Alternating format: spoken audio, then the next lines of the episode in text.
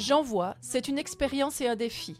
Publier chaque jour un épisode de podcast durant les 31 jours du mois de janvier, avec quelques contraintes narratives pour corser un peu l'exercice, mais peut-être lui donner plus de corps.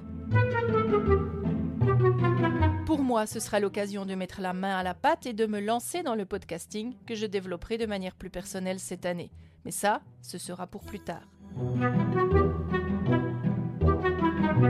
L'instant, je vous embarque dans mon monde et vous proposerai chaque jour une histoire et un défi rien que pour vous à relever à votre goût.